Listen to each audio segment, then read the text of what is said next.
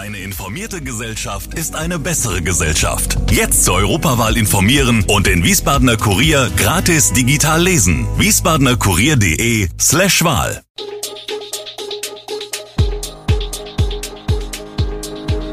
Gude, unser morgendliches News Update. Das Wichtigste aus Wiesbaden für Sie im Überblick. Guten Morgen aus Wiesbaden an diesem 21. Februar. Grüne Sittiche breiten sich in Wiesbaden massiv aus. Wiesbadener Schulseelsorgerin, Ängste haben zugenommen. Wie Weißtannen in Idstein den Klimawandel bremsen sollen. Das und mehr gibt es heute für Sie im Podcast. Die grünen Sittiche sind in Wiesbaden schwer zu übersehen.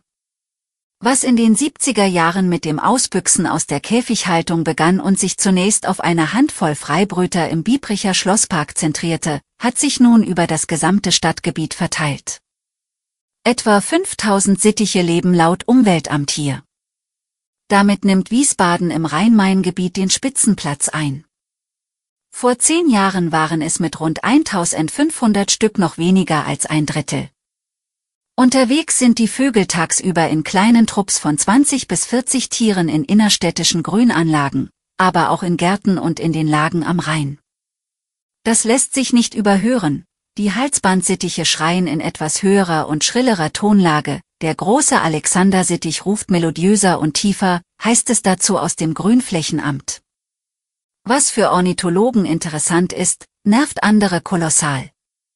Anders als bei Stadttauben, deren Eier teils gegen Attrappen ausgetauscht werden, werden bei den Sittichen aber keine Maßnahmen zur Bestandsregulierung durchgeführt.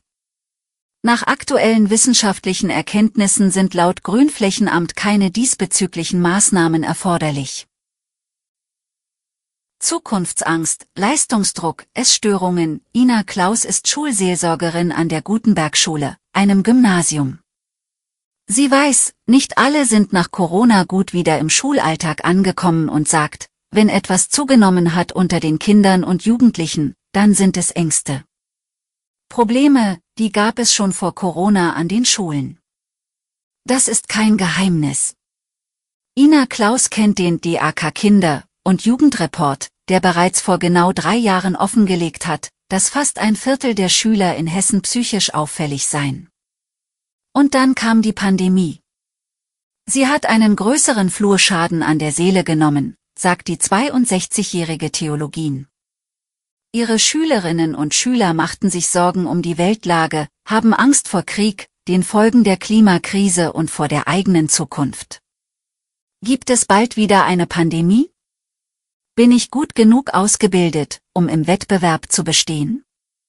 Wie geht mein Leben weiter? Genau das seien Fragen, die Kinder und Jugendliche umtrieben, sie verunsicherten. Das spiegeln ihr ihre Gesprächspartner immer wieder.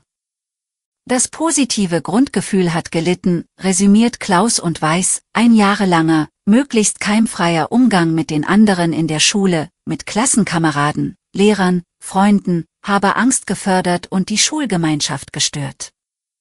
Im Schulalltag sei bei vielen eine große Verunsicherung zu spüren, das Selbstvertrauen von Mädchen und Jungen sei geschrumpft. Weißtannen spielen im Taunus eine wichtige Rolle im Kampf gegen den Klimawandel. Baumpfleger in Idstein ernten Reiser aus den Baumkronen.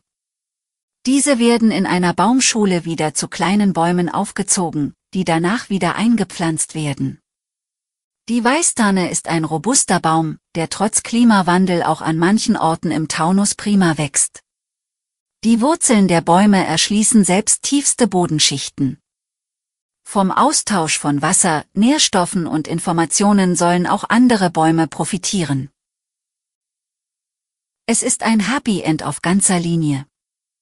Nicht nur, dass die beiden Notfalltiger Taras und Seiler dauerhaft im Ingelheimer Tigergarten bleiben dürfen.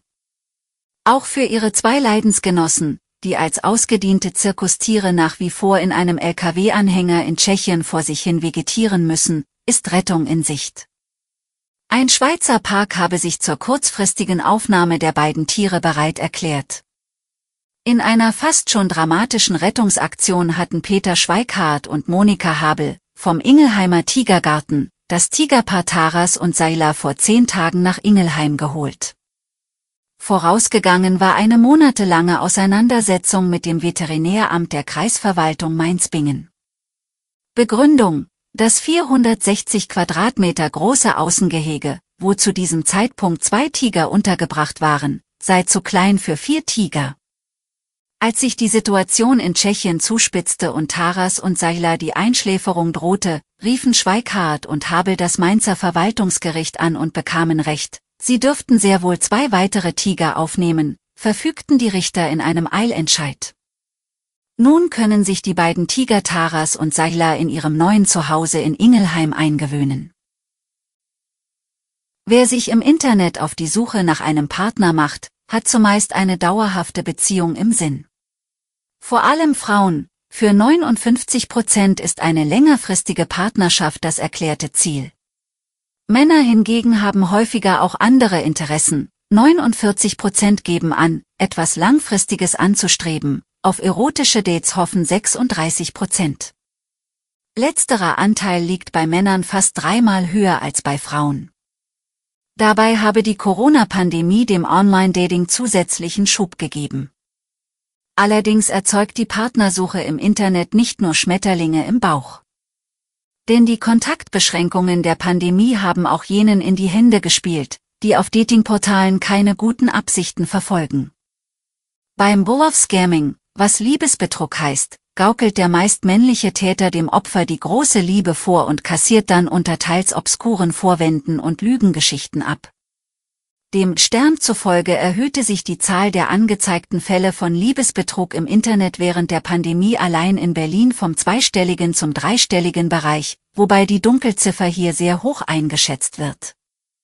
Bundesweit dürfte die Zahl mindestens in die Hunderttausende gehen.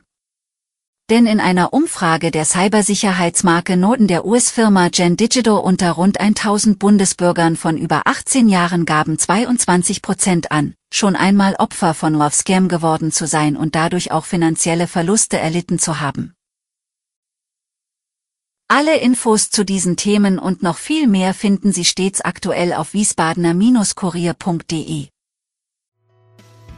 Gude Wiesbaden ist eine Produktion der VRM von Allgemeiner Zeitung, Wiesbadener Kurier, Echo Online und Mittelhessen.de. Redaktion und Produktion die NewsmanagerInnen der VRM. Ihr erreicht uns per Mail an audio.vrm.de.